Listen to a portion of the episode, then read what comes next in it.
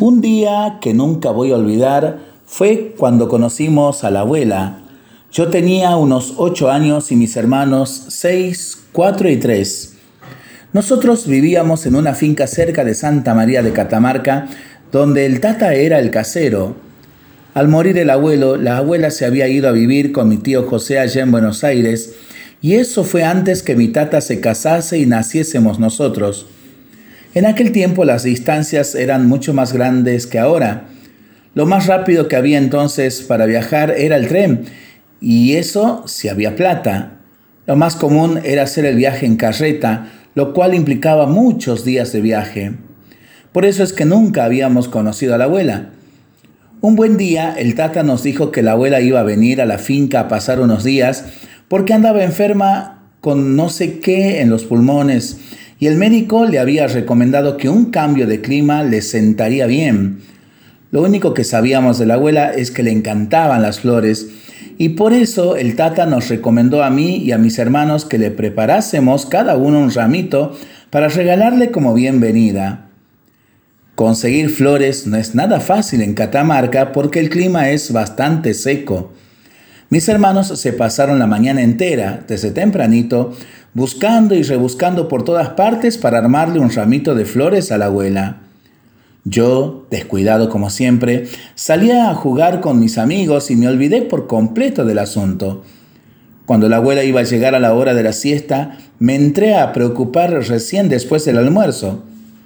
Afortunadamente recordé que había visto en la sacristía de la capilla del pueblo unas flores de plástico, así que para allá fui y sin que nadie me viera saqué unas cuantas.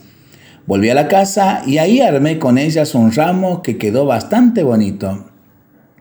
Cuando nos avisaron que la abuela estaba llegando, todos corrimos a pararnos frente a la puerta de entrada con nuestros ramos.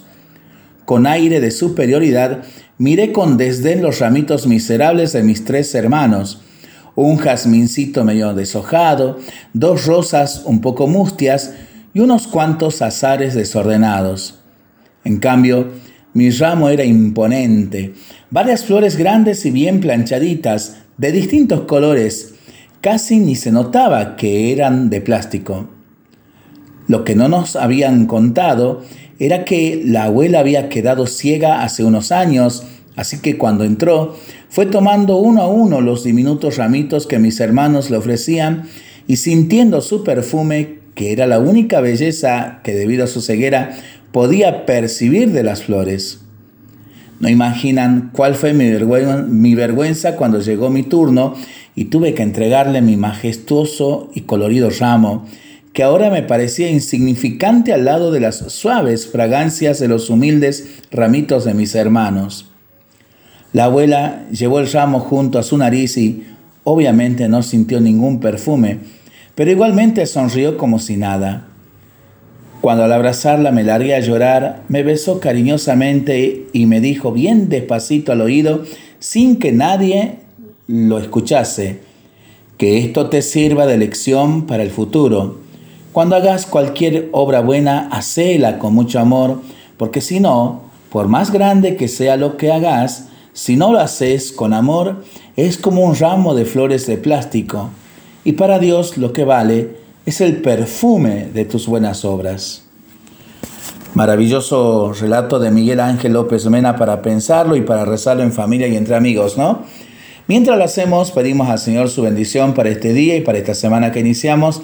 Le seguimos pidiendo por nuestras intenciones y nosotros responsablemente nos cuidamos y nos comprometemos a ser verdaderos instrumentos de paz.